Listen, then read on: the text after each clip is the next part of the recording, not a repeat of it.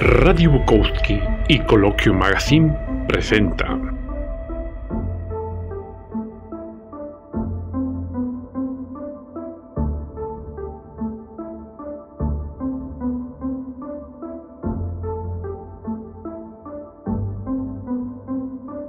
Conciencia desde Ciudad de México.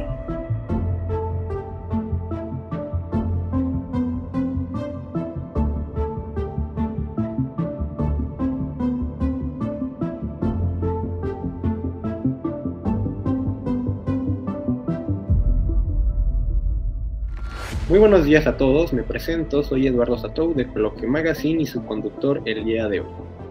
Esperamos que eh, estén aquí disfrutando con todos nosotros sobre esta plática tan, tan interesante acerca de la ciencia, su importancia, sus retos, oportunidades y más que nada el impacto que genera hoy en la actualidad. Eh, de parte de Coloquio Magazine nos acompaña nuestro productor José Ferretis. ¿Cómo estás? Dale un gusto. Eh, soy el encargado de supervisar y sobre todo, bueno, aquí platicar con el, con el doctor. Eh, mucho gusto. Y por otro lado tenemos a el, uno de los mejores físicos realmente de todo México, egresado de la UNAM, la Universidad Nacional Autónoma de México, doctorado en Cardiff, en Gales, director del Instituto de Ciencias Nucleares de la misma UNAM, em, arquitecto matemático del Warp Drive o motor de curvatura, y relativista numérico, nuestro invitado de estreno, el doctor Miguel Alcubierre Moya. Muchas gracias, buenas tardes, muchas gracias por la invitación. Nada más les aclaro, ya no soy el director del Instituto de Ciencias Nucleares, fui director durante ocho años, pero terminó mi segundo periodo hace ya un año y la directora actual es la doctora Pilar Carreón. Pero bueno, por otro lado, muchas gracias por la invitación me da mucho gusto estar aquí. Nuestro corazón lo sigue siendo. aquí La, el, interés de esta plática es este, llegar a, pues ahora sí que a tener una conversación para un público en general, realmente estés enfocado en la ciencia o no. Eh, tratemos de que eh, podamos deleitarte con una, una, plática clara y amena. Muy bien, este, si le parece, podemos arrancar. Claro, mucho gusto. Muy bien. Doctor, eh, vamos a resumir los factores que han dado lugar a la ciencia hoy en día. Sabemos que la ciencia es conocida como una forma de entender el mundo y lo que nos rodea, mm, ya esto dejando un poco atrás explicaciones religiosas o divinas. Entonces, le pregunto, ¿por qué, ¿por qué cree que es importante la ciencia en la actualidad? Bueno, la ciencia yo creo que ha sido, importante siempre, ¿no? Nada más que nos ha costado trabajo encontrar la manera de conocer el mundo este, más precisa y, sin cometer tantos errores, porque la gente ha buscado explicaciones para los fenómenos naturales, pues desde siempre, ¿no? Pero el método científico, que no es tanto como un método, por ejemplo, la idea científica, la, la manera de acercarse a resolver problemas que hace la ciencia, es algo que no se le ocurrió a la humanidad por mucho tiempo, tuvo sus pininos, si quieren, en la Grecia antigua, y en algún, pero, pero en realidad no se asentó sino hasta después del Renacimiento, que está basada en una idea realmente muy sencilla, está basada en la idea de observar a la naturaleza con cuidado y con detenimiento, tratando de deshacernos en la medida de lo posible de todos nuestros prejuicios, utilizar la razón, la lógica, para deducir cosas a partir de lo que vemos y hacer experimentos cuando, cuando no podemos este, para poder controlar las, las, variables de la naturaleza, para que no sean tan complejos los sistemas, sino simplificarlos haciendo experimentos. Y, simplemente ser sistemáticos, ser racional y observar las cosas con cuidado. Entonces, esta es la idea científica y curiosamente nos tomó miles de años llegar a esta, a esta idea. Y ha sido importante porque nos ha permitido entender en detalle muchos de los fenómenos de cómo funciona la naturaleza en los últimos 400 años, pasamos miles de años tratando de entender cómo funcionaban los planetas, por ejemplo, y en los últimos 400 años entendemos ya no solo los planetas, sino hasta el universo en su totalidad, el origen del universo, la formación de estructura, las galaxias. O sea, nuestro conocimiento ha explotado de una manera brutal en los últimos 400 años no solo en astrofísica, que es más lo que yo hago, digamos en física, en biología, en química, También pasamos miles de años entendiendo cómo funcionaba el fuego y algunas otras sustancias muy simples. Y en los últimos 200 años la química ha avanzado a un nivel impresionante. Conocemos hoy toda la tabla de los elementos, conocemos reacciones químicas muy complejas, conocemos la química orgánica, la estructura de moléculas que tienen cientos o miles de átomos. Entonces todo eso ha surgido gracias a esta idea de cómo aproximarse a la naturaleza. Y esto ha tenido como consecuencia pues no solo aprender cómo funciona la naturaleza y aprender de la naturaleza, sino que si uno conoce cómo funciona algo, uno puede empezar a modificarlo y uno puede empezar a utilizar ese conocimiento para desarrollar tecnologías cada vez más avanzadas. Entonces también en los últimos 200 años hemos visto una explosión impresionante en el, tipo de tecnologías que utilizamos. Desde principios del siglo XIX, con las primeras máquinas de vapor este, y los motores de combustión interna eventualmente, y los trenes, y luego los principios de la electricidad. Y hoy vivimos en un mundo rodeados de tecnología muy avanzada. Hemos llegado a la Luna, hemos enviado sondas este, robóticas a todos los planetas del sistema solar. Este, entonces, este, este avance ha sido impresionante, pero ha sido gracias al conocimiento científico que hemos adquirido primero, ¿no? Este, estudiando la naturaleza. Entonces, creo que en ese sentido la ciencia es muy importante. Es muy importante también que la gente, no solo los científicos, sino que la gente normal que hace cualquier otra cosa en la calle, sepa un poco de ciencia, porque vivimos en un mundo rodeado de estas tecnologías muy avanzadas y es importante que entendamos que esto no es magia, ¿no? Que esto se obtuvo a través de un esfuerzo de siglos de mucha gente y que entendemos cómo funcionan estas cosas en bastante buen detalle, ¿no? Sí, entender cómo funcionan las cosas creo que es bien importante. Por eso creo que es importante que la gente sepa un poquito de ciencia, aunque sea.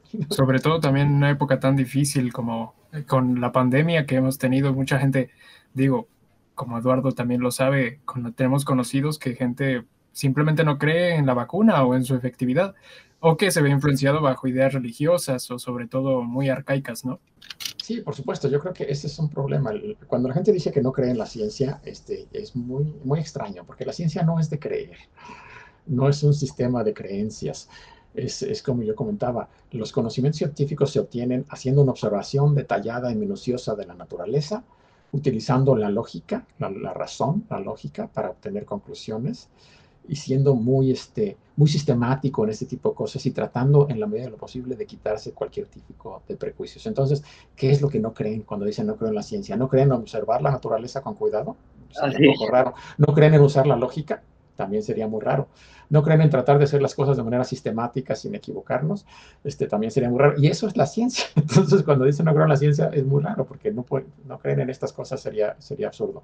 Lo que pasa es que no entienden bien cómo funciona la ciencia. Muchas veces creen que tenemos ideas que nos sacamos de la manga, y no es cierto, no nos las sacamos de la manga. Eh, se, se obtienen a través de siglos, en muchas ocasiones, de estudio detallado, de, de, de observaciones detalladas de la naturaleza.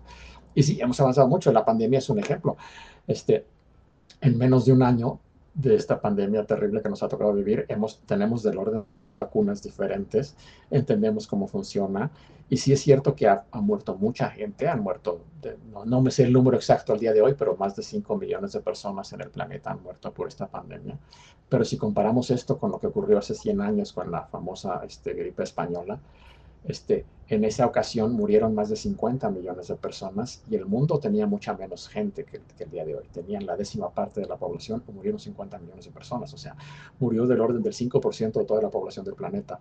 Y en esta ocasión no, en esta ocasión el número de muertos es mucho menor y hemos podido responder rápido y tenemos vacunas desarrolladas muy rápido gracias a todo este conocimiento científico que se ha adquirido en los últimos siglos y en particular pues, en las últimas décadas, ¿no? El conocimiento de biología, de medicina, de desarrollo de, de, vacunas, de técnicas, de, este, técnicas genéticas para desarrollar estas nuevas vacunas basadas en RNA mensajero, que son una tecnología muy impresionante muy avanzada que ha tenido un gran éxito.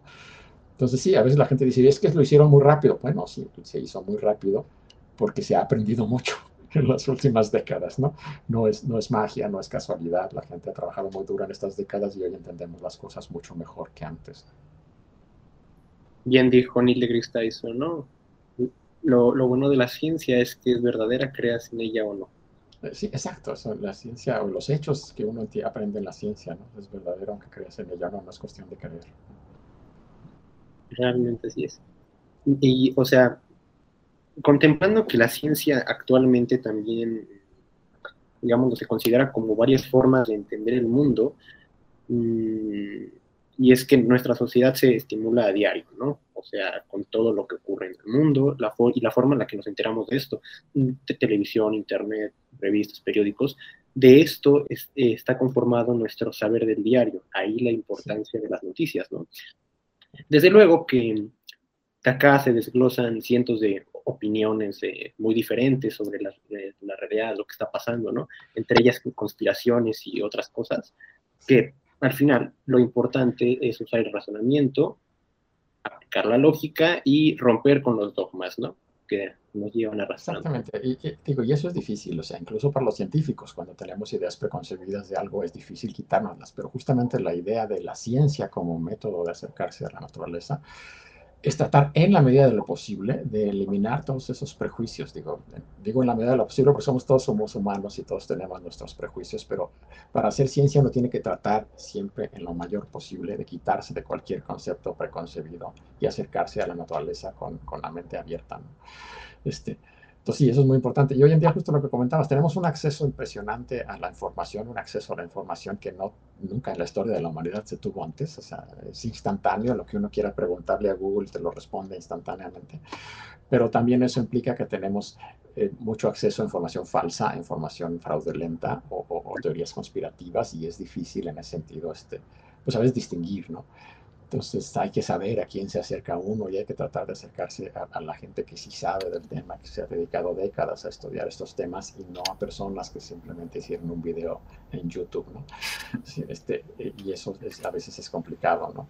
Este, entonces sí, yo creo que aquí es importante acercarse a los expertos. No es que la ciencia siempre tenga razón, la ciencia es un proceso y a veces tenemos ideas equivocadas o teorías equivocadas, y, pero la ciencia, la ventaja de la ciencia es que se autocorrige cuando hay ideas equivocadas, en algún momento nos damos cuenta de que había estas ideas equivocadas y las corregimos. ¿no? En ese sentido es muy distinto a otro tipo de, cosas como la religión, donde hay dogmas y donde uno, pues una, vez que hay un dogma, eso nos puede cambiar. En ciencia no, si algo demuestra, se puede demostrar que algo estaba mal, que una explicación estaba mal, pues la explicación se cambia, ¿no? aunque eso a veces tome décadas, pero así es como funciona. ¿no? Este, es autocorregida y no hay ningún, en ese sentido no hay nada sagrado. Digo, hay cosas que ya sabemos, ¿no? No hay ninguna duda que la Tierra es redonda, por más que haya personas ahí, los terraplanistas, pero hemos, este, hemos recorrido el planeta entero de lado a lado y dándole vueltas durante 400 o 500 años. Este, sabemos que es redonda, le hemos tomado fotografías desde afuera. Entonces hay cosas que son un hecho. La Tierra es redonda, el, el Sol es mucho más grande que la Tierra, la Tierra da vueltas al Sol y no al revés. Esos son hechos, ya, ya, ya no hay duda, no son, no son hipótesis, ¿no? no pero bueno, hay cosas en las que todavía tenemos dudas, ¿no? Este, y entonces ahí hay debates, por ejemplo, en esto de la pandemia, pues no sabemos muy bien cómo surgió el virus, de dónde surgió. Al principio no sabíamos muy bien cómo combatirlo. De hecho, todavía no tenemos medicamentos eficaces para, conducir, para combatir una, una infección viral. Lo que tenemos son vacunas y las vacunas son impresionantes, pero las vacunas lo que hacen es enseñarle a nuestro propio sistema inmune a defenderse, pero no es una medicina que te cure, lo que finalmente te cura es tu propio cuerpo, mientras que eso no pasa con las bacterias, con las bacterias tenemos antibióticos que sí las matan, ¿no? Pero con los virus todavía no, y es porque no, no, no, lo hemos aprendido a hacer. Entonces la ciencia no es perfecta, vamos avanzando poco a poco, y hay cosas que no sabemos y, nos vamos corrigiendo. Pero creo que lo importante es que la gente sepa que la ciencia está siempre buscando la verdad, lo que está allá afuera, la, entender realmente en detalle la naturaleza, y no estamos tratando de engañar a nadie. Y si a veces nos equivocamos, pues sí, que ocurre, somos humanos y bueno, ya vendrá alguien a decirnos, no, se equivocaron en esto y con pruebas, ¿no? Porque no, también la ciencia requiere pruebas. No basta con que alguien me diga, vi un fantasma, este, eso no es una prueba. También una foto borrosa tampoco sirve, tengo que tener una evidencia fuerte, clara y reproducible, ¿no? Y de que alguien puede volver a hacer lo mismo que hice yo y volver a obtener los mismos resultados, ¿no? Esa es la base de la ciencia. Sí, y sobre todo ahora en un tiempo en el que, como usted dice, mientras más capacidad de información tenemos, sobre todo más información fraudulenta, incluso hay como una especie de pensamiento que se trae que mientras más cosas hay, más cosas hay que cuestionar. Y digo, claro, uno de los principios básicos de la ciencia es precisamente cuestionarse, ¿no? Cuestionar qué ocurre aquí, cuestionar qué está pasando, pero no ante precisamente hechos, hechos que ya han sido comprobados, como usted dice, como el, terraplanismo, vaya que hasta parece moda, que su, su, vaya, su forma de pensar es, no, pues vamos a cuestionar todo lo que nos diga la ciencia porque no entendemos cómo funciona. Y en generaciones, vaya, que han crecido, por ejemplo, con medios como Internet, Facebook, TikTok, Twitter, cualquier red social, es sobre todo muy fácil que se propague este tipo como de, de influencia. Sí, la ciencia es en su base, por ejemplo, es escéptica. Los científicos somos escépticos, pero escéptico quiere decir que no aceptas ningún hecho que no ha sido demostrado de manera reproducible y de manera fidedigna. Pero hay otra, una cosa es ser escéptico y otra cosa es ser negacionista. Negacionista es negar todo y no importa cuánta evidencia te muestren, entonces le sigues negando porque ahora piensas que la evidencia es falsa y que te están engañando. O sea, ya eh, todo tiene un límite y en la ciencia sí somos escépticos hasta que alguien no demuestre lo contrario, pero una vez que está demostrado, pues ya está demostrado, ya no seguimos negando eso y pasamos a otra cosa, ¿no? Entonces, eh, sí, en ese sentido, una vez que una cosa está completamente demostrada y es un hecho negarla, pues ya es necedad, ya no es ser escéptico, ¿no? Este, y entonces sí, estamos rodeados desgraciadamente de estas teorías conspiracionistas porque la gente no entiende cómo, cómo funciona la ciencia, porque no, porque creen justamente que en la ciencia nada más estamos llenos de hipótesis, ¿no? Y que no las podemos comprobar, y no es cierto, ¿no? Están muy muchas cosas sí están comprobadas. ¿no? La naturaleza está hecha de átomos, los átomos tienen protones, electrones y neutrones, eso está comprobado. Los seres vivos estamos hechos de células, pues sí, está comprobado. O sea, hay, hay cosas que ya son hechos, que ya no son hipótesis. ¿no? Entonces, o sea, realmente viéndolo ya desde un punto de vista tanto profesional como social, ¿cómo podríamos explicar a todo el mundo de que la ciencia en sí explica el mundo? Pues creo que desde, desde jóvenes enseñarles no solo, eh, enseñarles ciencia no solo con, con, datos, porque luego la gente, la gente enseña ciencia diciendo datos, una serie de datos. No basta con datos, yo creo que es importante también enseñarles cómo es que llegamos a esas conclusiones, cómo es que la ciencia funciona y cómo llega a estas conclusiones, ¿no? O sea, no solo sabemos la tabla periódica, cómo es que la aprendimos, cómo es que aprendimos cómo funciona la tabla periódica, este, que, cómo la gente empezó a, estudiar otros elementos, cómo sabemos que los planetas le dan vueltas al Sol. Nos tomó miles de años darnos cuenta, pero una vez que nos dimos cuenta, explicar a la gente cómo es que hoy en día lo sabemos.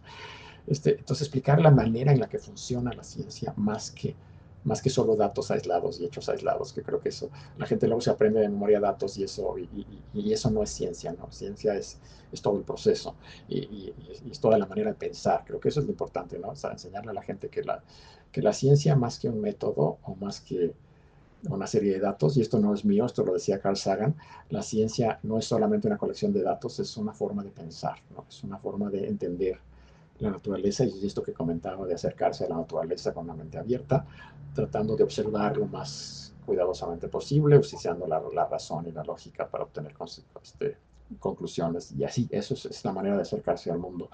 Y eso creo que no, no, nada más en la ciencia, eso es una manera de acercarse al mundo en general que nos ayudaría en, en, muchos detalles, así no caeríamos fácilmente en trampas y en fraudes si siempre nos tratáramos de acercar a cualquier cosa que ocurre a nuestro alrededor con esta manera de ser sistemáticos, observar con cuidado y usar la razón y no simplemente creernos cualquier cosa fantástica, ¿no? Entonces eso ayudaría en cualquier área de la vida, ¿no?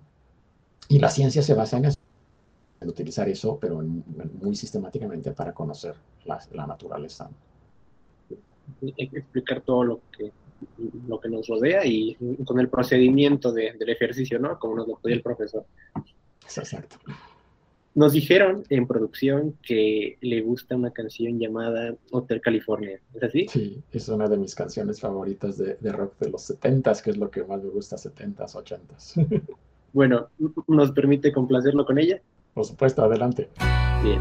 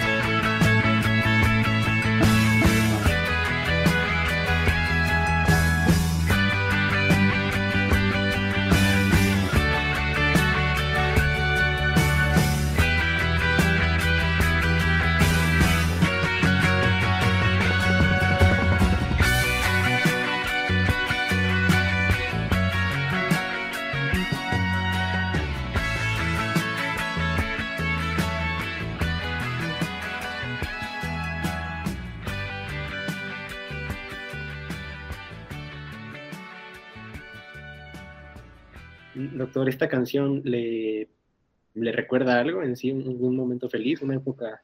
algo? Pues sí, me recuerda a la época del, cuando yo estaba todavía en la, en la escuela preparatoria, ¿no? Este, este, me recuerda esa época este, en la que uno tiene menos preocupaciones y menos responsabilidades y uno, uno cree cuando tiene esa edad que la escuela es una cosa terrible, que es muy pesada y cuando uno tiene ya muchos más años uno dice, ojalá pudiera regresar a cuando mi única responsabilidad era la escuela, ¿no?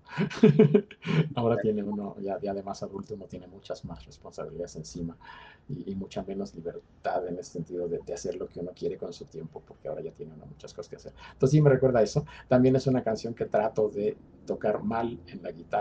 Yo toco un poquito de guitarra, la toco mal, mucha gente, pero esa es una de las canciones que toco mal en la guitarra.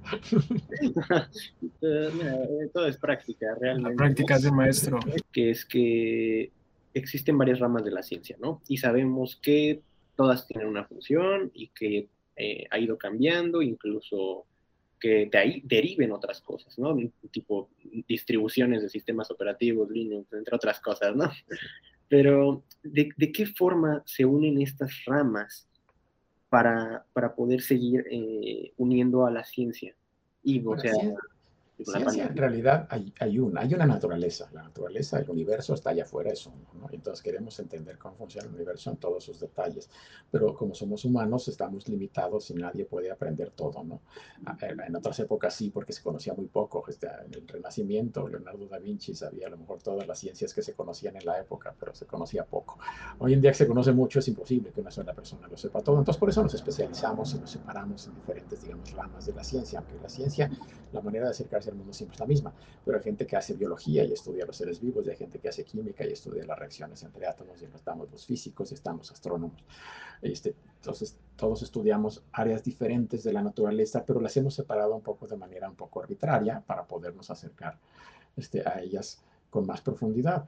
Pero al final todas, todas son lo mismo, o sea, los químicos utilizan, entienden las reacciones entre los átomos de una manera bastante específica y bastante compleja, pero entienden también pues, finalmente que estos son átomos y las fuerzas entre los átomos son fuerzas electromagnéticas y ahí está la mecánica cuántica y eso es física. ¿no? Entonces la física está en la base de la química, pero la química se especializa en algo que ya es mucho más complejo, que es todas estas reacciones entre átomos. Lo mismo pasa con la biología. Los seres vivos, pues finalmente estamos hechos de moléculas y estamos hechos de átomos, entonces todo eso es física, pero somos lo suficientemente complejos como para que si queremos estudiar cómo funciona el cerebro humano o cómo funciona el ecosistema, ya un ecosistema en la selva este, brasileña, eh, y lo queremos estudiar a base de la mecánica cuántica y cómo funcionan los átomos, no vamos a acabar nunca. Es imposible. Entonces nos tenemos que enfocar más en un sistema ya a un nivel más amplio. Entonces por eso la ciencia en ese sentido se ha separado en áreas diferentes, pero al final todas comparten la misma manera de entender el universo, ¿no? Y todas se complementan. Este, cuando, tienen, cuando hay conflictos entre diferentes áreas de las ciencias, pues es una cosa bien interesante. Por ejemplo, en el siglo XIX, a fines del siglo XIX o mediados del siglo XIX, gente, geólogos como, como Lyell, nos decían que la Tierra tenía cientos de millones de años. Y luego Darwin, que era más bien un, biólogo, también hacía geología, pero estudiaba los, los seres vivos, nos dijo que la evolución de las especies tendría que haber tomado, según él pensaba en ese momento, cientos de millones de años. Hoy sabemos que de hecho toma más, pero él pensaba en cientos de millones de años. Pero había físicos como Lord Kelvin que trataban de calcular la edad del Sol y con el conocimiento de la ciencia en esa época le decía que el Sol no podía tener más de, cuando mucho, 10 millones de años. Entonces no podía porque no se entendía cómo funcionaba. Entonces, había una contradicción. Los físicos decían el Sol solo puede tener 10 millones de años y los geólogos y los biólogos decían no es cierto, la Tierra por lo menos debe tener cientos de millones de años. Entonces, aquí hay una enorme contradicción que está pasando entre diferentes áreas de la ciencia, la física y astrofísica por un lado, la biología por otro y la geología por otro. Y al final, pues se llegó a un consenso y descubrimos que la que estaba mal en esta ocasión era la física, ¿no? No entendíamos la física de, cómo funciona el Sol. Y el día que entendimos esa física que no fue sino hasta ya bien entrado el siglo XX, los 20, 30 del siglo pasado, eh, nos dimos cuenta que en realidad el Sol no tenía una edad de 10 millones de años, tenía miles de millones de años. Y entonces ahí se compaginaron. Entonces, sí, las ciencias en realidad todas tienen que estar de acuerdo al final, ¿no? Aunque estudian diferentes cosas, cuando se entrelazan, tienen que al final estar de acuerdo. Y si no hay un acuerdo, es que alguna está mal, ¿no? Que algo ahí no entendemos. Entonces, eso siempre ha sido bien importante. Por ejemplo, en la misma astrofísica, había todavía una, hace 30 años había un problema en el que las, había estrellas más viejas que el universo. La, gente, los, la gente estudiaba el, origen del universo y la cosmología y la gran explosión, nos decía, la gran explosión ocurrió hace 10 mil millones de años y la gente, que estudiaba las estrellas me decía, no, es que yo encontré estrellas que tienen 15 mil millones de años, ¿cómo es esto posible? Y, este, y al final esta, esta, esta controversia también se resolvió porque nos damos cuenta que eh, aquí había errores de los dos lados. El universo era más viejo de lo que los cosmólogos pensaban y las estrellas estas eran más jóvenes de lo que pensaban los, estos astrónomos. Y había error de los dos lados y esto se corrigió. Entonces, sí, todas las ciencias al final tienen que estar de acuerdo unas con otras. En las áreas en las que se, eh, se entrelapan, tienen que estar de acuerdo. Y si no están de acuerdo es que algo está mal. ¿eh? Porque finalmente el universo es un... Hay un universo allá afuera. Estamos explicando el universo. Y no, sí, y aquí es cuando cuando se nos menciona que se autocorrige. Sí, se autocorrige. A veces tenemos ideas este, que están equivocadas y nos damos cuenta, justamente. Lord Kelvin pensaba que el Sol no podía tener más de 10 millones de años porque pensaba que su calor venía de la contracción gravitacional y no sabía nada de las reacciones nucleares. Y cuando aprendimos de reacciones nucleares nos dimos cuenta que estaba equivocado. Y así muchas veces, por ejemplo, en la deriva continental, cuando Wegener propuso también a, principios, mediados del siglo XX, que los continentes alguna vez habían estado todos juntos y, lo decía basado solamente en la forma de los continentes, que encajaban como un rompecabezas. La gente se burló de él. O sea, esto es ridículo, los continentes no se pueden mover. Y tiempo después descubrimos que Wegener tenía razón que los, él no entendía cómo se movían, nada más decían, seguramente se han movido porque encajan muy bonito. Y después entendimos que no, que la corteza terrestre está formada por placas que se mueven por procesos internos geológicos y que sí es cierto que los continentes se mueven a lo largo de muchos millones de años. Entonces la, ciencia se va autocorrigiendo y a veces tenemos cosas que están simplemente equivocadas. La gente pensaba en el siglo XVIII el calor era una cosa que llamaban el flojisto, no sé qué cosa que fluía de un cuerpo a otro, y ahora sabemos que no es eso, simplemente vibración molecular también eso lo hemos ido aprendiendo, ¿no? Entonces, sí, la ciencia se autocorrige, descubrimos cosas y, nos damos cuenta que lo que pensábamos antes estaba equivocado. A veces estaba equivocado del todo, como estas cosas del flojisto o que los continentes no se movían. A veces no es que estuviera equivocado, es que estaba incompleto. Por ejemplo, la teoría de la gravedad de Newton funciona muy bonito, pero no es la teoría completa. La teoría de Einstein, que vino mucho después, explica mucho mejor los fenómenos, pero los fenómenos que explicaba la teoría de Newton siguen funcionando bien, o sea, que no es que estuviera mal, es que estaba de alguna manera incompleta. Entonces eso también pasa. ¿Mm? Entonces sí, a veces tenemos que, teorías que se superan no porque estuvieran del todo mal, o sea, simplemente porque cuando vamos a, un régimen más amplio de aplicación ya no sirven, pero en el régimen en el que estaban funcionaban bien. Entonces eso también ocurre, ¿no? Este, lo, sí nos autocorregimos.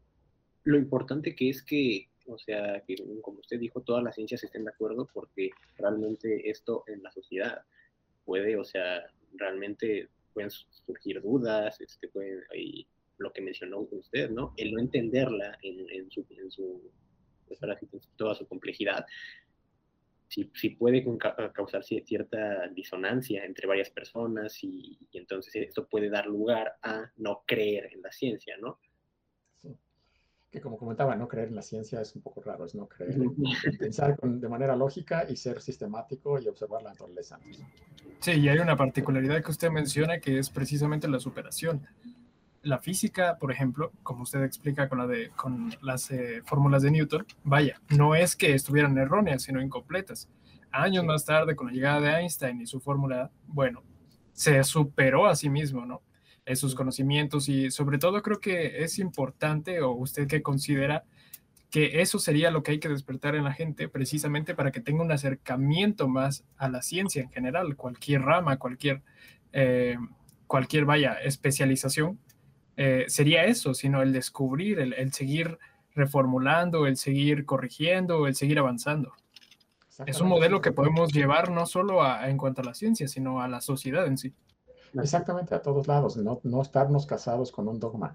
Si algo se demuestra que está mal, pues estar dispuestos a aceptar que está mal y cambiar de opinión. Y eso es algo que los científicos tenemos muy claro que tenemos que hacer siempre y cuesta trabajo. ¿eh? ¿no? Si uno ha invertido décadas en una idea y luego te demuestran que está mal, pues te cuesta trabajo cambiar de opinión, pero hay que, que estar dispuestos a hacerlo. Cuando se te demuestra que tu opinión eh, antes estaba equivocada, cuando hay nuevas evidencias que muestran que estabas equivocado. Y, es, este, así funciona la ciencia. Ahora, los seres humanos no vivimos tanto y nos morimos, y entonces a lo mejor un científico del siglo XIX nunca se convenció de que la relatividad de Einstein estaba bien y se murió pensando que estaba mal, pero eh, las pruebas siguieron llegando, las nuevas generaciones llegaron a encontrar nuevas evidencias hasta que el consenso a nivel internacional fue que, bueno, esto ya se había demostrado, ya no había nada que hacer. Así era, Entonces, esto, así es como funciona la ciencia. También es una manera de distinguir las pseudociencias y las teorías conspirativas de la ciencia, ¿no? La ciencia está dispuesta a cambiar de opinión si se lo demuestran. En general, las pseudociencias no están dispuestas. Si les demuestras que están equivocados una y otra vez, no cambian de opinión, siguen con la misma necedad. Las, las teorías conspirativas funcionan un poco igual, ¿no? Cuando te dicen, el hombre no llegó a la luna, bueno, pero aquí está la evidencia, aquí está... Pues no, todo lo que tú les demuestres, todas las evidencias que les muestres encuentran una razón para negarlas. Entonces, eso no es una actitud científica. Una actitud científica es, si te y te muestran algo, lo aceptas y una actitud pseudocientífica o anticientífica es no aceptar las cosas pese a que te las han demostrado una y otra y otra vez. Acercándonos a actitudes científicas, muchos de los que vamos para allá o muchos otros que no, nos podemos dar una idea, ¿no? De cómo es que funciona todo el mundo de la ciencia, su, comunidad, su área de trabajo, ¿no? Eh, en, sí, ¿cómo usted nos podría decir que, que, realmente es el entorno de la ciencia, en el mundo científico, con los científicos? Bueno, tenemos muchas, del entorno de la ciencia hay muchas cosas que no sabemos, o sea, siempre estamos investigando en la orilla del conocimiento, cosas que ya sabemos, como la teoría de Newton, pues ya para qué la investigamos, ya la sabemos. Entonces nos vamos al límite, lo, lo, que uno entrena, los científicos se les entrena, y este, por ahí hay un meme que no me acuerdo exactamente cómo va, pero que dice que este, eh, es algo muy viejo, cuando uno hace un doctorado, un doctorado en algún área de la ciencia, uno se vuelve experto en un tema que solo entienden tres personas en el mundo porque te especializas tanto que tienes que llegar al límite del conocimiento, entonces llegas a un momento en que ya lo que sigue ya nadie lo sabe. Entonces tú, aprendes eso te vuelves el experto en eso y a lo mejor solo hay otras dos o tres personas en todo el planeta que saben de ese tema tanto como tú. Y así es como avanzamos. Y entonces entre esas dos o tres personas discutimos, oye, yo encontré esto, oye, no es cierto, lo que encontraste está mal, oye, no, aquí está una demostración matemática de que está bien, ah, entonces tienes razón, oye, pero acabo de hacer un experimento en el que no, lo que tú dices está mal. Entonces, entonces sí hay muchas discusiones entre los científicos a este nivel. O sea, no sabemos todos los detalles y entonces en ese momento ahí estamos en discusiones, pero lo que está abajo lo entendemos ya muy bien, ¿no? O sea, nadie duda hoy en día de que el universo se formó en una gran explosión hace aproximadamente 14 mil millones de años. Ningún astrofísico duda eso. Los detalles, exactamente cuándo se formó y exactamente cómo se formaron las galaxias, y eso sí, ahí tenemos muchas discusiones este, en los detallitos, pero en, en esa visión global no hay ninguna duda. Nadie duda hoy en día que la vida evolucionó en la Tierra a partir de formas más simples. Nadie lo duda, ningún científico lo duda. Este, pero cómo se formó la primera célula, no sabemos. Y ahí hay muchas discusiones. ¿Qué ocurrió primero? Primero hubo el DNA, primero hubo el RNA, no, primero hubo bolitas de grasa que, este, con membranas. ¿Qué fue? No sabemos. Ahí hay muchas discusiones la gente hace experimentos y todavía ahí no tenemos una explicación clara. Entonces, la ciencia al día a día de los científicos profesionales es eso, estar en la mera frontera del conocimiento y ahí estar viendo, todavía hay discusiones sobre esos detalles en la frontera del conocimiento. Y hay veces en los que los cambios son muy fuertes, ¿no? Por ejemplo, cuando pasamos de la teoría de Einstein, de la teoría de Newton a la teoría de Einstein de la gravedad, ese es un cambio muy fuerte, es un cambio conceptual muy fuerte que costó mucho trabajo darlo. Este, y ahí sí no fue un detallito, ahí sí fue un cambio conceptual brutal. Estas cosas pasan también a veces, ¿no? Lo que les decía, la deriva continental, la gente pensaba que la Tierra era una cosa sólida, hecha y desde siempre fue así, y alguien viene a decir los continentes se mueven y, resulta que sí, ¿no? Entonces, eh, a veces hay cambios conceptuales muy fuertes, pero normalmente no. Normalmente lo que estamos haciendo es estudiar detalles muy específicos, este, muchos astrónomos pues están estudiando que tal estrella en tal lado este, está emitiendo más rayos X de los que pensábamos y entonces qué está pasando ahí. ¿No? Entonces, detallitos así, pero así avanzamos, ¿no? Y avanzamos poco a poco, eso no sé si lo decía Newton también, creo, o sea, cada uno de nosotros, los científicos normales, al final ponemos un granito de arena y nos sentimos muy felices y muy orgullosos al final de nuestra vida si pusimos dos o tres granitos de arena extras en esta montaña que es la ciencia, ¿no? El conocimiento científico. Es una montaña gigantesca que se ha generado a lo largo de siglos y nosotros acabamos poniendo unos cuantos granitos de arena y eso es nuestra contribución. Y hay gente que llega y pone piedrotas como Einstein, pero en general es raro. y el día a día es eso, estar buscando en estos detalles en las diferentes áreas. ¿no? Yo hago astrofísica y sobre todo hago más bien este, cálculos teóricos en computadora, y entonces estábamos de estudiar cómo se forman los agujeros negros y si están hechos de aquello, entonces qué pasa, y si más bien lo cambio, las condiciones iniciales también se va a formar o no se va a formar. Este, ese es el tipo de cosas que yo hago el día a día. Este, y estudiar qué pasa cuando chocan dos agujeros negros, aunque eso ya se resolvió hace como 15 años, pero ver qué pasa y si emiten ondas gravitacionales como son, ese es un tema en el que yo dediqué 15 años de mi vida, finalmente ese problema ya se resolvió y entonces pasamos a otra cosa, ¿no? Pero ya, ya nadie se pone a investigar cómo es que, que, cuáles son las ondas gravitacionales que generan choque de dos agujeros negros, eso ya lo sabemos nos tardó mucho, nos costó mucho trabajo, lo sabemos hace 15 años.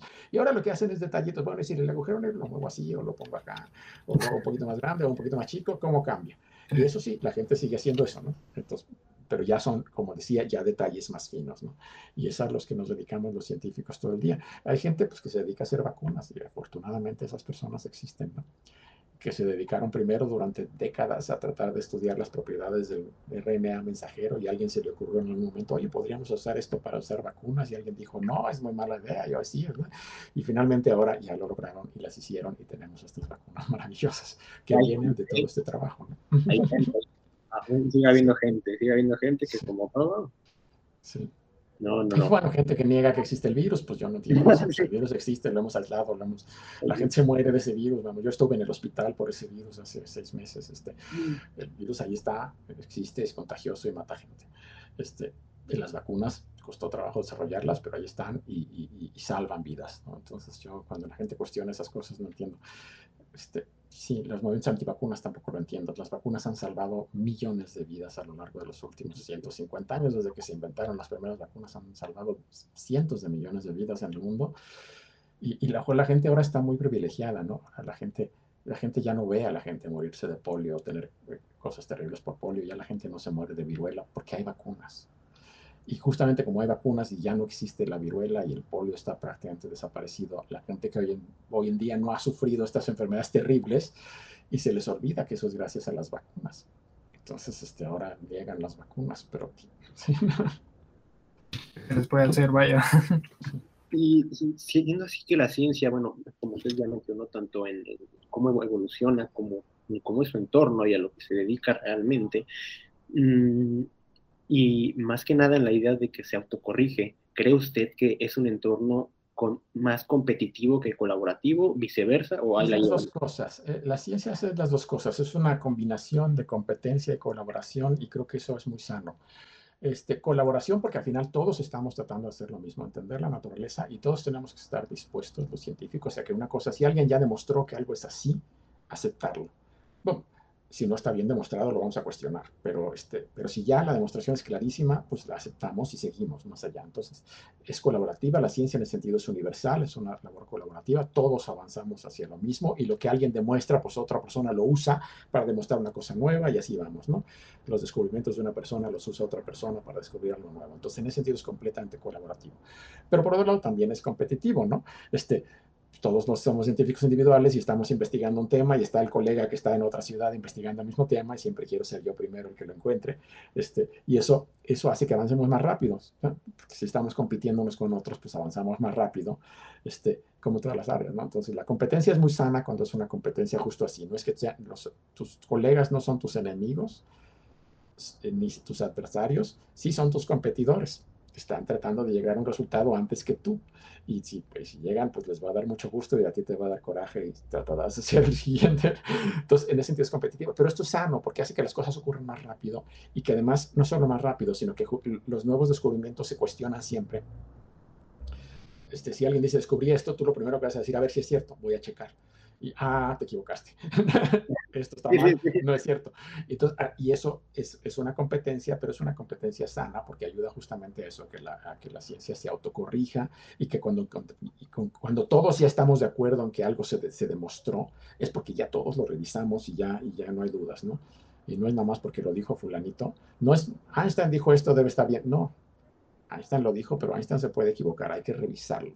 Y si encuentras que Einstein se equivocó en algo, ya no, porque eso pasó hace 100 años, pero la gente que en ese momento encontraba, aquí te equivocaste en esto, Einstein, pues, ay, qué bien, ¿no? Este, entonces, sí, tiene las dos cosas. Esa, a la larga es cooperativa y la estructura completa de todo el aparato científico es cooperativa, pero a niveles individuales, pues es competitiva y eso yo creo que es sano. Y, eh, por ejemplo, en, lo que hablamos de las vacunas, ¿no? O sea, es un beneficio completo para la humanidad, pero ¿cómo podría la ciencia seguir beneficiándolos o, eh, para no ocurra, este, llegar a perjudicarnos? Bueno, siempre hay riesgos en muchas de las cosas que hacemos, ¿no? Este, la energía nuclear es un riesgo, las bombas atómicas son terribles y se han usado para matar cientos de miles de personas en Japón en dos ocasiones, por desgracia. Pero la energía de los reactores nucleares alumbra a muchos países. Francia, la mayor parte de su energía eléctrica es de reactores nucleares que no están matando a nadie. Entonces, sí, hay riesgos como en todo. Este, las vacunas, por ejemplo, han salvado cientos de millones de vidas y algunas vacunas cuando las están probando a lo mejor salen mal y hacen daño, pero por eso se prueban, por eso se prueban en grupos inicialmente voluntarios pequeños y luego más, y por eso se tiene muchísimo cuidado cuando se desarrollan las vacunas de no aprobar una vacuna para uso masivo a menos que se hayan hecho pruebas muy exhaustivas y se hicieron en este caso. Pues la gente dice, fue muy rápido. Bueno, no fue tan rápido, la, la epidemia empezó hace año y medio. Este, entonces, este, sí, tomó meses desarrollar las vacunas y, y, no tanto desarrollarlas, o sea, tener la vacuna, tener aquí, esta es la vacuna, la voy a usar, eso a lo mejor tomó dos o tres meses y luego tardamos otros, otro año en aplicar las vacunas porque estaban probando. Estaba probando que no fueran dañinas, estaba probando que sí funcionaran. Eso fue más, eso tardó más que, la, que el desarrollar el, el, liquidito en el frasco, ¿no? Eso fue más rápido. Entonces, este, por todas estas pruebas. Este, hoy en día con estas vacunas, por ejemplo, algunas, las dos de ellas, la, por lo menos la de Pfizer, la de Moderna, parece que usan esta técnica de RNA mensajero, que es distinta a como se habían hecho vacunas en el pasado, que es una técnica novedosa que tiene importantísimas posibles aplicaciones a futuro, no solo en vacunas, sino en, en, tratamiento de muchas enfermedades. Este, y, y, además, usando esta misma técnica, por ejemplo, se están probando vacunas para el SIDA hoy en día. Entonces, esto es un avance muy impresionante, es una nueva tecnología médica que puede tener enormes aplicaciones. Y, y, digo, estas cosas se prueban con mucho cuidado. Los médicos no son tan irresponsables para decir, ya voy a inventarle esto que apenas inventé ayer a todo el mundo. No, así no funciona. Sí, este, se tienen mucho cuidado en este tipo de cosas que podrían este, pues, ser tóxicas si lo haces mal. Entonces por eso se prueban, ¿no? Sí, ¿no? Y por ejemplo, uno de los mayores auges ahorita de la ciencia sería la nanotecnología y las aplicaciones médicas eh, de desarrollo de producción que podría tener modificar llegar a modificar a niveles tan pequeños la materia es, eh, vaya, puede ser muy beneficioso, a su vez, como usted dice, todo tiene una doble cara y en algún momento pues pueden haber errores, fallos, pero precisamente pues hay que mantener, digo, ese, ese carácter de, de lo voy a hacer o lo estoy haciendo con un bien y no precisamente para afectar a los demás y sobre todo tener controles, ¿no? Tener exactamente controles que siempre se tienen. La misma comunidad científica tiene controles en este tipo de cosas, ¿no? Este, la ingeniería genética tiene muchos controles, se está estudiando poco a poco con, con, mucho cuidado y hay muchos controles de éticos de cómo hacer las cosas bien y cómo no se hacen bien. A veces la gente se salta los controles, ocurre, y este, hace un par de años este, fue este científico chino, me parece, que trató de clonar un embrión humano y, y de todas maneras no le salió bien, pero clonó embriones humanos que de momento está prohibido en todo el mundo. Y cuando se descubrió lo que había hecho esta persona, perdió su trabajo y creo que hasta fue a la cárcel. O sea, no es que, ah, cualquier científico loco. No, no es cierto, sí hay controles, ¿no? Este, y estos controles en principio funcionan. Entonces, este, y esto ocurre en todas las áreas de la ciencia que podrían tener algún impacto en la sociedad y creo que ahí la sociedad tiene, puede presionar sobre cómo se hagan las cosas, pero también sin fanatismos. Yo creo que oigo muchos fanatismos de mucha gente diciendo que ah, la ingeniería, ingeniería genética está mal. No, no está mal en principio. Si la ingeniería genética va a ayudar a, cuidar, a curar enfermedades, pues bienvenida. ¿no? Este, hay que hacerlo con cuidado, por supuesto. No así hacerlo a cualquier locura, no. Hay que hacerlo con mucho cuidado, con mucho control, con mucha ética, pero no simplemente cerrar la tecnología. Eso es, eso es absurdo. ¿no? Cuando tiene potencial enorme de curar infinidad de enfermedades, ¿no? Entonces, este, yo por eso no, no hay que ser tan radical, ¿no? En este caso, lo mismo, la energía nuclear, no, hay que prohibir la energía nuclear, no, hay que hacerlo con cuidado, hay que tener más controles. Lo que pasó en Chernóbil, por ejemplo, fue un error humano terrible, pero además son reactores nucleares diseñados en los 60 del siglo pasado, han pasado 60 años, los reactores nucleares se diseñan hoy, son mil veces más seguros. Este, lo que pasó en Fukushima también fue terrible, pero ahí fue un error de cálculo de otro tipo. Se les vino un tsunami y no habían calculado la posibilidad de que un tsunami tan grande les pegara y le hiciera daño a la planta. O sea, entonces aprendemos, pero tampoco decir vamos a prohibir la energía nuclear, pues eso sería terrible, yo creo, porque todos vamos a seguir usando petróleo, que contamina más. Este, la gente que se ha muerto, por ejemplo, a nivel mundial por accidentes nucleares, no pasa de unos cuantos cientos en todo el mundo, en toda la historia. Mientras que la gente se ha muerto por contaminación de, de, gases de petróleo o por explosiones de tanques de gases, están en las decenas de miles o cientos de miles, o sea que es mucho más peligroso que el otro, pero el otro es más espectacular. Entonces, yo digo, prohibir las cosas simplemente por prohibirlas está mal, hay que hacer las cosas con cuidado, eso sí, pero en general sí hay en la ciencia y en las comunidades científicas y en los organismos de control muchos este, controles éticos de este tipo, ¿no? para evitar que las cosas salgan de las manos o se hagan mal.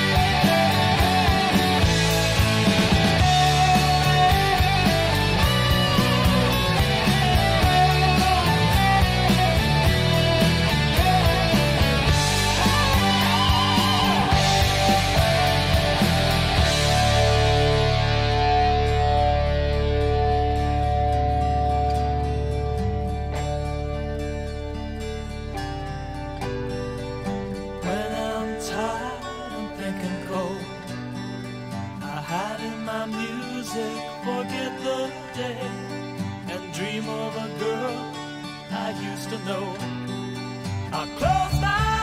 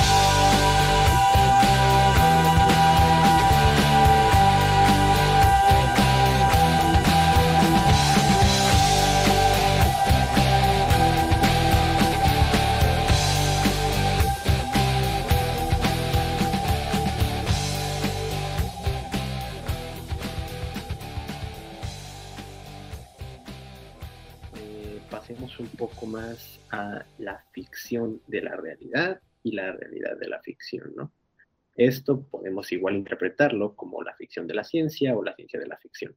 ¿Cómo realmente las ideas llegan de, de algún lado, una inspiración, pero ¿cómo es que la ciencia nos puede hacer soñar? Realmente, ¿qué buscamos conseguir cuando nos encaminamos a, a la ciencia? ¿Qué queremos plasmar? Bueno, la ciencia tiene mucha imaginación detrás, aunque yo les comentaba que es observación y, y- razonamiento y demás, requiere mucha imaginación para imaginarse las conexiones y las posibilidades. Primero, las conexiones entre diferentes elementos de la naturaleza, imaginarse posibles explicaciones y imaginarse posibilidades, ¿no? De que de- entonces, hay mucha imaginación detrás de la ciencia. Este, por otro lado, la ficción, pues se inventa casi cualquier cosa, pero hay ficción que está basada en lo que se entiende de ciencia que se extrapola a partir de ahí. Entonces, muchas veces la ficción se adelanta a la ciencia y se, este, se imagina uno cosas que pueden ser posibles en un futuro y que en este momento no son posibles. Este, y a veces no le atinan para nada y otras veces sí, pero creo que es un elemento de inspiración que a muchos científicos nos ha inspirado a hacer ciencia. Por ejemplo, yo, yo era fanático de leer ciencia ficción desde niño, ¿no? Desde, bueno, no desde niño, pero sí desde adolescente. Este, y eso me inspiró a ser científico. Eh, Nada más que, bueno, hay una diferencia. Cuando uno hace ficción, en la ficción se vale cualquier cosa, en la ciencia no. En la ciencia hay que estudiar lo que existe en la realidad allá afuera y cuáles son las leyes reales de la naturaleza, no cómo es la naturaleza, no tanto como me gustaría que fuera, ¿no? Entonces sí hay este límite, pero sí, no deja de inspirar a la gente. Este, por ejemplo, el viajar a la luna, pues la gente, el primero que escribió un libro sobre viajar a la luna, me parece que fue Kepler, ¿no? 500, 400. Incluso Julio Verne. ¿no? Exacto, y luego Julio Verne varios siglos después, ¿no? Este Kepler simplemente como un sueño y, Jul- y Julio Verne ya pensando en cuáles eran las posibilidades técnicas en su época y pensando cómo podrían aplicarse a un viaje a la Luna. Nos tomó todavía otros 100 años llegar a la Luna y no lo hicimos exactamente como lo pensaba Julio Verne, pero fue una inspiración, sin duda, ¿no? De, de que esto sería posible. Muchas cosas que tenemos hoy tecnológicas, y primero se las imaginaron en la ciencia ficción. ¿no? Los teléfonos celulares que tenemos hoy en día, pues vienen, nos vienen casi casi desde Dick Tracy, ¿no? Y sus, sus- sus relojes para que usaba para hablar, desde la serie de ciencia ficción Viaje a las Estrellas, que tenían unas, unas tabletas que son muy parecidas a los iPads modernos, ¿no? Que en esa época pues, eran pura ficción, pero hoy en día las tenemos. ¿no? Las comunicaciones instantáneas que la gente soñó durante tanto tiempo, hoy las tenemos, lo estamos usando en este momento nosotros. ¿no? Este, y hoy nos podemos comunicar a cualquier lugar del planeta con video y la gente se había imaginado esto hace 100, 100 años o más y no había pasado. ¿no? Entonces sí, en muchas ocasiones la ciencia ficción se adelanta a la ciencia, pero en otras ocasiones simplemente pues, no se puede. La ciencia ficción ha especulado mucho sobre los viajes en el tiempo y hasta donde entendemos hoy en día son imposibles. Pero bueno, no, no, no deja de uno de imaginarse que podría pasar si fueran posibles, ¿no? Pero hay otras cosas que son más factibles, como comentaba, llegar a la Luna, llegar a Marte, eso seguramente es no solo factible, sino probablemente se haga en el transcurso de los próximos 10 años, ¿no? O sea, la tecnología casi está ahí. Entonces sí, hay cosas en las que la, la ficción ayuda mucho a la ciencia, pero siempre cuando esté basada, yo creo, muy sentada en lo que se entiende hoy en día y en especular hasta cierto punto, pero no demasiado, porque si uno especula demasiado se va a locuras que ya no tienen nada que ver, ¿no? Este, entonces, por eso hay diferentes tipos de ficción, incluso en la ciencia ficción. Hay lo que se llama la ciencia ficción blanda, en lo que se imaginan cualquier cosa que se les ocurra, este, y hay ejemplos de eso hay mucho, y hay la ciencia ficción dura, por ejemplo, en la que hacía Julio Verne, que se imaginaba cosas, pero siempre restringidas al conocimiento científico de su época y extrapolando sobre lo que sí se sabía que era posible yendo un poco más allá, y entonces imaginaba llegar a la Luna, llegamos a la Luna, se imaginaba submarinos que podían estar sumergidos durante meses, y hoy tenemos submarinos nucleares. Entonces, el, Julio Verne era un ejemplo clásico de la ciencia ficción dura que trata de extrapolar, pero no violando lo que uno entiende de la física, sino tratando simplemente de ir un poquito más allá y especulando qué sería posible de acuerdo a lo que entendemos de la ciencia hoy en día. Entonces, esa también tiene su chiste, ¿no? Y, esa es la que nos lleva, a lo mejor es la, que es más útil en el sentido, que extrapola y nos, muestra cosas. Pero la ciencia ficción también cumple un papel social, no solo un papel de desarrollo tecnológico, y me voy a imaginar nuevas máquinas, sino un papel social. La ciencia ficción nos, nos, nos, dice qué puede salir mal. Muchas de las novelas de ciencia ficción nos dicen, si hacemos esto, esto va a salir mal. Y entonces muchos autores de ciencia ficción están imaginándose qué puede salir mal en el futuro y nos lo dicen hoy para evitar que lo hagamos, para evitar que las cosas se vayan por ese camino. ¿no? Entonces, en ese sentido, pues, tiene un papel social, de crítica social y, de, que, es bien interesante. Y, o sea, hablando de ficción, eh, usted es mundialmente conocido por su, su, motor de curvatura, su warp drive, sus estudios en agujeros negros y, y, sus colaboraciones en la detección de las primeras ondas gravitacionales incomprobadas, ¿no? Eh, por favor, háblenos de cómo empezó todo esto. Mm, primero del modelo de, de, curvatura, ¿no? Ya hablamos de, de, la ficción. Entonces, ¿cómo fue esto que lo, lo? Este, bueno, yo estaba, este, yo, lo que te refieres es que yo hice un modelo para viajar más rápido que la luz, ¿no? sí, este, esto lo hice ya hace mucho, en el 94, de hecho en el 92 incluso fue cuando tuve la idea. Estaba yo estudiando mi doctorado en, relatividad general en la Universidad de Gales, en, en Cardiff, y estaba yo estudiando estos agujeros negros y códigos computacionales y demás. Pero bueno, a mí, como comentaba, siempre me ha gustado la ciencia ficción esta idea de viajar más rápido que la luz siempre me ha parecido interesante, aunque la relatividad nos dice que está prohibido. Pero de hecho no está prohibido completamente así, o sea, está prohibido en lo que se llama la teoría especial de la relatividad de Einstein, nada puede viajar más rápido que la luz. Pero hay una teoría general de la relatividad que nos dice que la gravedad es una deformación del espacio y del tiempo. Entonces se vale deformar el espacio y el tiempo cuando tienes grandes concentraciones de masa de energía. De hecho, eso es la gravedad, es una deformación en la geometría del espacio y del tiempo. Y cuando uno toma, considera estas cosas, resulta que sí hay manera de alguna manera de hacerle trampa a Einstein usando la, misma teoría de Einstein. Este, y, la idea se me ocurrió más bien pensando en la expansión del universo. Unos, seguramente ustedes han oído hablar, y mucha gente que nos escucha ha oído hablar, que el universo se está expandiendo, esto lo sabemos hace casi 100 años. Este, y, la expansión del universo, mucha, la gente que no entiende física la entiende mal, porque piensan que ocurrió una explosión por aquí y todo salió volando. Y todo se está alejando de este punto central donde ocurrió la explosión. Y no, no es así. No es una explosión de ese estilo la gran explosión ocurrió en todos lados al mismo tiempo. No ocurrió aquí o allá, sino ocurrió en todos lados al mismo tiempo. Y desde entonces el espacio se está estirando. No es que las galaxias se alejen realmente unas de otras porque van muy rápido. Las galaxias están más o menos quietas en donde están, pero el espacio en medio se está estirando. Esta es la expansión del universo, es que el espacio se estira. Entonces se alejan unas de otras porque se estira el espacio. Se puede imaginar como si fuera una, una de estas tablas en las que brincan los niños, una cama elástica, y, muy grande y le estamos, el pinto estrellitas y las jalo desde muy lejos, las empiezo a estirar y entonces esas estrellitas se alejan, pero siguen donde las pinté, ¿no? Entonces es eso, se está estirando el espacio. Cada vez más rápido, ¿no? Y bueno, ese es otro asunto, es cada vez más rápido, pero, este, pero independientemente de eso, si el espacio se estira, las galaxias están más lejos de nosotros, se alejan de nosotros cada vez más rápido, porque el espacio medio se estira. Entonces esto es la ley de Hubble que se conoce. Mientras más lejos esté una galaxia de nosotros, más rápido se aleja de nosotros.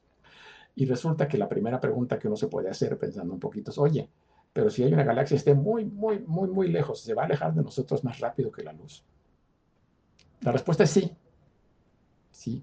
Este se llama el radio de Hubble, tiene hasta un nombre en cosmología, es el radio de Hubble, es la distancia a la que está una galaxia tal que se aleja de nosotros más rápido que la luz. La siguiente pregunta es, ¿esto no viola la relatividad? La respuesta es no, porque este es un resultado de la relatividad, esta es una predicción de la relatividad general. Y no es que la galaxia se esté moviendo más rápido que la luz, es que el espacio se está estirando. Entonces, a mí se me ocurre, bueno, si esto se vale, y el espacio se puede estirar de manera que dos objetos que están cerca se alejen más rápido de la luz uno de otro, ¿por qué no pensamos en que se pudiera hacer en chiquito en lugar de en la escala de todo el universo? ¿Qué tal si lo pudiéramos hacer aquí, en una región pequeña, digamos, aquí detrás de mí, detrás de la silla. Si yo pudiera estirar el espacio aquí atrás de una manera muy violenta, pues me alejaría de esa pared. Muy rápido. Y en principio me podría alejar de esa pared más rápido que no es que yo me esté moviendo o la pared se esté moviendo, es que se está estirando el espacio. Y dije, bueno, esto no me ayuda a llegar para allá, porque me aleja de la pared, pero no me acerca a ningún otro lado. Entonces dije, bueno, ¿qué tal si hago lo opuesto enfrente? Si enfrente comprimo el espacio de una manera completamente opuesta a esta, a esta expansión y contracción. Entonces esto sí me acerca a lo que me queda enfrente, me alejo de lo que me queda atrás por la expansión y contracción, y esto, esto está muy bonito. Entonces la idea se me ocurrió eso, hacer una burbuja de espacio deformado, donde en la parte de atrás se estira el espacio y en la parte de adelante se comprime el espacio y eso me acerca a lo que me queda enfrente, me aleja a lo que me queda atrás y en principio no hay ningún límite de velocidad, se puede hacer a cualquier velocidad. Entonces esta es la idea que se me ocurrió, fue hablando de 1992. Este, y entonces lo siguiente fue hacer las matemáticas que describen esta, esta geometría, entonces las escribí, eso lo pude hacer porque ya entendía yo la teoría de Einstein. Entonces escribí las matemáticas que describen esta deformación del espacio este, y publiqué un artículo. Resulta que está bonita, la idea es bonita, a mí me gusta mucho y, y en principio nada lo prohíbe a ese nivel. O sea, la geometría no es difícil de escribir si uno entiende de estas cosas. O sea, esta expansión y contracción se puede escribir en una fórmula matemática sin mayor problema. Pero hay un precio a pagar. O sea, la relatividad general tiene unas ecuaciones que llamamos las ecuaciones de Einstein, que no es E igual a mc al cuadrado, esta es, esta es otra cosa. Estas son unas ecuaciones que me dicen de un lado cómo se deforma el espacio, llamamos la curvatura del espacio y del tiempo, y del otro lado me dicen cómo se distribuye la materia y la energía y están igualadas. Entonces, cierta distribución de materia y energía produce cierta curvatura del espacio. Por ejemplo, un planeta, es una distribución más o menos esférica, produce una curvatura del espacio que llamamos gravedad. Entonces, normalmente las usamos así. Te digo, tengo una galaxia, tengo un planeta, tengo una estrella, entonces resuelve y dime cuál es la deformación del espacio. Yo la usé al revés, yo dije, tengo esta deformación del espacio muy bonita, que me gusta esta burbuja. Este, entonces voy a meterla en las ecuaciones y voy a ver qué tipo de materia y energía necesito para producirla. Y cuando uno hace eso, resulta que sale una cosa horrorosa, te dice que necesitas masas negativas y necesitas unas cosas horrendas que lo más probable es que no existan. Entonces, pero bueno, este, la geometría en sí no está, no está prohibida, pero el tipo de materia que necesitaríamos para generarla probablemente no exista. Entonces, en ese sentido, la cosa está todavía muy complicada. Pero esa fue la idea que se me ocurrió y esa idea me hizo muy famoso, aunque bueno, debo mencionar que solo he publicado un artículo al respecto en toda mi vida, ese, salió en 1994, ah, y nunca he vuelto a trabajar en ese tema. He trabajado en agujeros negros, en ondas gravitacionales, en otras cosas, pero no en ese tema. Y eh, respecto al proyecto LIGO, cuéntenos, ¿cómo fue eso?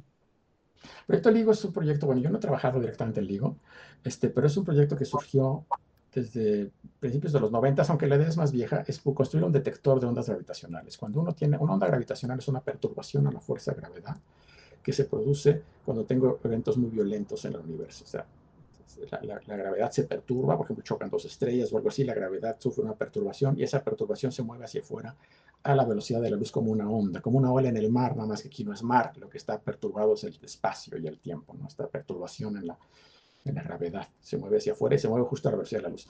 Einstein predijo que estas cosas existían desde 1917. Entonces, desde 1917, en principio sabemos que estas cosas deberían existir. Pero resulta que cuando uno hace los numeritos, se da una cuenta que las ondas gravitacionales son muy débiles, porque la gravedad es una fuerza muy débil. Necesito un planetota enorme como la Tierra para poderme pegar al piso, ¿no? La gravedad que yo siento de cualquier objeto que me quede aquí cerca es, no lo puedo ni medir.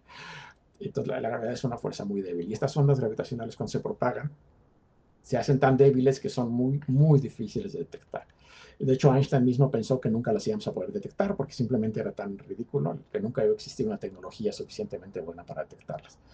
Esto cambió en los 60 cuando una persona, Joseph Weber, intentó detectarlas con unos detectores que eran unos cilindros enormes de aluminio y él pensaba que iba a pasar una onda, lo iba a poner a oscilar y estas oscilaciones muy pequeñitas, y tenía unos muy buenos aparatos, las podría medir. Nunca funcionó esa técnica muy bien, pero él estaba convencido que sí, y de hecho fue un problema serio porque él juraba que estaba detectando ondas gravitacionales y nadie las podía reproducir. Otra gente construyó y pues no veía nada. Entonces, el consenso es que quién sabe qué estaba haciendo mal Weber, pero nunca detectó nada.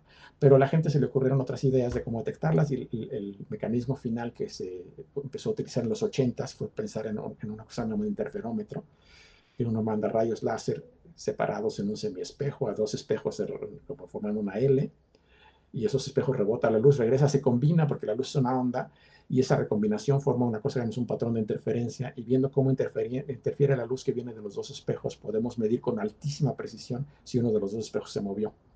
Y entonces la idea es pasar una onda gravitacional muy débil, mueve uno de los espejos muy poquitito, una fracción, una millonésima parte del tamaño de, un protón pero lo mueve un chirris, casi nada, pero tengo estos rayos láser muy precisos rebotando en los espejos y con este fenómeno de interferencia puedo medir si se movieron y qué tanto se movieron y eso me dice que había una onda gravitacional. Entonces el proyecto, esta idea empezó en los 80, se construyeron algunos detectores chiquitos, nada más para probar que sabían cómo funcionaba y en 1990 más o menos se, inició el proyecto LIGO en Estados Unidos, que fue construir dos de estos detectores gigantescos. Gigantescos me refiero a que los rayos láser, el espejo está a una distancia de 4 kilómetros de donde sale el rayo láser. Y esto tiene forma de L, entonces 4 kilómetros para acá, 4 kilómetros para allá. Se construyeron dos, ese es el proyecto LIGO. Los empezaron a construir a fines de los 90, entre, entre que los construían y los echaban a andar y probaron que todo funcionara, pues se nos fue hasta el 2000 15. y finalmente en el 2015, que ya estaba todo funcionando bien, hicieron la primera detección de ondas gravitacionales en la que todo el mundo está de acuerdo. La detectaron los dos detectores del LIGO. Eh, corresponde al choque de dos agujeros negros a una distancia enorme, 1.300 millones de años luz de nosotros. Y fue la primera gran detección, fue motivo del premio Nobel en 2017, se dio el premio Nobel de Física por la detección de ondas gravitacionales a las tres personas que propusieron el proyecto LIGO. Y, este, y hoy en día, pues estas detecciones ocurren con mucha frecuencia. se han detectado al orden de 50 o 60 de estos eventos hoy en día, ya, ya hasta yo perdí la cuenta. Ya están detectando los del orden de uno al mes o incluso a veces más seguido. Y ya hay una tercera máquina, una máquina italiana cerca de la ciudad de Pisa que también está funcionando y también está detectando las mismas cosas que las dos máquinas norteamericanas. Se está construyendo una en la India. Está una a punto de empezar a funcionar en Japón, que ya se terminó de construir y debería estar funcionando en cuestión de meses. Entonces ya está observación de ondas gravitacionales ya se volvió una cosa casi de todos los días, pese a que apenas las descubrimos en el 2015 y se está haciendo esta nueva astronomía. Entonces, ese es el proyecto LIGO, el detector de ondas gravitacionales que, y el motivo del premio Nobel en 2017. Sí, por supuesto. Reflexionemos un poco sobre, sobre el conocimiento en general, ¿no? y por qué la ciencia tiene la necesidad de seguir siendo una, una universal, ¿no? Mm, realmente, una, una, pregunta que muchas personas pueden llegar a opinar, pero realmente muy pocas plantean una solución, y es que, primero que nada, ¿se enseña bien la ciencia eh, de manera correcta en, países como lo es el nuestro actualmente en México? Sí, a ver, sí.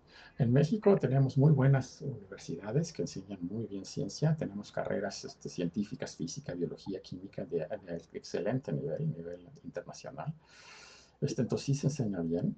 Este, también incluso se pueden hacer posgrados y doctorados aquí de altísimo nivel, este, en química, en biología, en física, dependiendo del área, ¿no? Hay áreas en las que no, si uno, se no quiere ser astrofísico, sí se puede hacer un doctorado en astrofísica aquí, pero hay que hacer, ir a hacer observaciones luego a telescopios de otros países. ¿no? Si uno quiere ser físico de partículas, puede hacer un doctorado aquí muy bien, pero tiene que ir a hacer mediciones a Ginebra, ¿no? porque no tenemos los aparatos. Pero, pero de que se enseña bien, se enseña bien, tenemos gente de primer nivel, tenemos muy buenos científicos, muy buenas universidades. Si acaso lo que nos pasa es que somos pocos. O sea, si uno piensa en Estados Unidos, Estados Unidos puede tener 200 universidades de primer nivel donde enseñan, por ejemplo, física de manera muy buena y a lo mejor tienen 200 universidades que lo hacen. Y si uno piensa en México, a lo mejor no son más de 10. Este, es la diferencia. Y, si uno piensa en el número de científicos, en Estados Unidos debe haber del orden de un par de millones de científicos profesionales y en México no llegamos a 50 mil. Si bien nos va, probablemente menos. Entonces, este, lo que pasa en, países como México, este, básicamente toda Latinoamérica, es que somos pocos los científicos y, y tenemos pocas universidades que den estas carreras comparados con países del primer mundo, pero estas carreras en las universidades que se dan, se dan muy bien y los científicos que tenemos son científicos de primer nivel. Entonces, no, en ese sentido no estamos mal. Este, hay poco presupuesto también para tener grandes este, laboratorios y ese tipo de cosas. Hay poco dinero. Este dinero a veces hay más, a veces hay menos, dependiendo un poco del gobierno que esté en turno y cómo, cómo vea la investigación científica. Y fluctúa y a veces nos ha ido un poco mejor y a veces no, no tan bien, pero de todas maneras nunca ha sido así una cosa fantástica. Siempre el presupuesto ha sido limitado en México y parecido en otros países de Latinoamérica. ¿no? que creo que eso ha sido un error de los gobiernos que han tenido poca visión en general, de darse cuenta que invertir en ciencia y en desarrollo tecnológico es un motor de desarrollo. Tenemos mucho la tendencia en, en México y en nuestros países de Latinoamérica a pensar que la tecnología la, hay que comprárselas a los americanos o a los japoneses y que la ciencia lo hacen ellos y nosotros no. Y eso está mal y entonces eso, eso ha, sido que, ha hecho que no se invierta mucho en ciencia y también ha limitado por eso la cantidad de científicos y la cantidad de proyectos que hay en estos países. Países como Japón pues, estaban destruidos después de la Segunda Guerra Mundial y invirtieron mucho en ciencia y a ver dónde está. Corea del Sur, Corea del Sur era, después de la guerra de Corea, era un país más pobre que México mucho más pobre y estaba destruido por una guerra civil interna y hoy en día es una potencia mundial en ciencia y tecnología porque ahí los gobiernos vieron que esto era importante e invirtieron mucho dinero en, apoyar a sus, a sus, jóvenes para que hicieran carreras científicas fuera de sus países primero y regresaran y enseñaran, hicieran empresas, hicieran desarrollo tecnológico. Y en, en nuestros países esto no ha ocurrido. Siempre nos ven en la ciencia como una cosa un poco una cosa curiosa que, bueno, déjalos. De otro mundo, ¿no? Sí, sí, sí. Déjalos que se entretengan un ratito a los cuatro que tenemos, pero no, no, no, les hagas mucho caso. Entonces creo que eso ha sido un error de visión. Y, y, no, no me refiero al gobierno actual necesariamente en México, es una cosa sistemática que nos viene de muchos, muchos gobiernos anteriores, ¿no? O sea, no, no es, no es nuevo, ¿no? Por desgracia. Y digo, fluctúa. Pero sí tenemos buena ciencia. Lo que tenemos son, los científicos que hay en México son buenos, este, tenemos muy buenas universidades, muy buenas carreras científicas, nada más que somos pocos. Pues, bueno, doctor, este, le, y a todos los que han estado aquí presentes, les agradecemos inmensamente haber estado aquí. ¿Algo que decir antes de, irnos? Este, no, bueno, muchas gracias por la invitación y nada más para cerrar un poco, si nos están escuchando jóvenes que les interesa la ciencia, por favor, adelante, necesitamos más científicos en, nuestros países. Entonces, por favor, este, estudien carreras científicas. No es cierto que sean para genios, es para gente que quiere que trabajar duro y a la que le gusta y le interesa, eso sí, y se requiere trabajar duro, pero no necesitamos ser genio, necesita ser simplemente una persona curiosa, inteligente, con ganas de trabajar. Y eso es todo. Entonces, por favor, dedíquense más a la ciencia. Así es, exactamente. Eh, si logramos eh, haberlos hecho olvidar un poco todo y transportarlos a un mundo un poco más científico, pero en sí agradable, y nutrirse hoy más que nunca. Mm, nos despedimos acá. No olviden seguirnos en nuestras redes sociales. Em, eh, aparecerán, eh, si lo estás viendo desde el directo de Facebook, en pantalla. Y si no, José, ¿cuáles son nuestras redes sociales? Bueno, tenemos Instagram, eh, Twitter, Facebook, YouTube incluso. Y sobre todo agradecerle al profesor Así es. Por su presencia aquí el día de hoy. Muchas gracias, muchas gracias a ustedes. y este, recuerden que esto fue una, colaboración de la revista mexicana Coloquio Magazine y la eh, emisora internacional Radio Bukowski.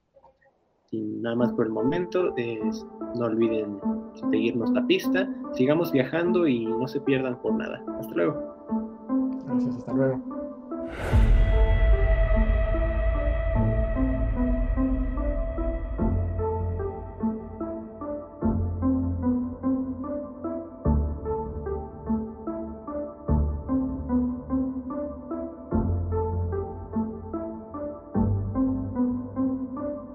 Muchas gracias por acompañarnos en Conciencia una colaboración de Radio Bukowski y Coloquio Magazine.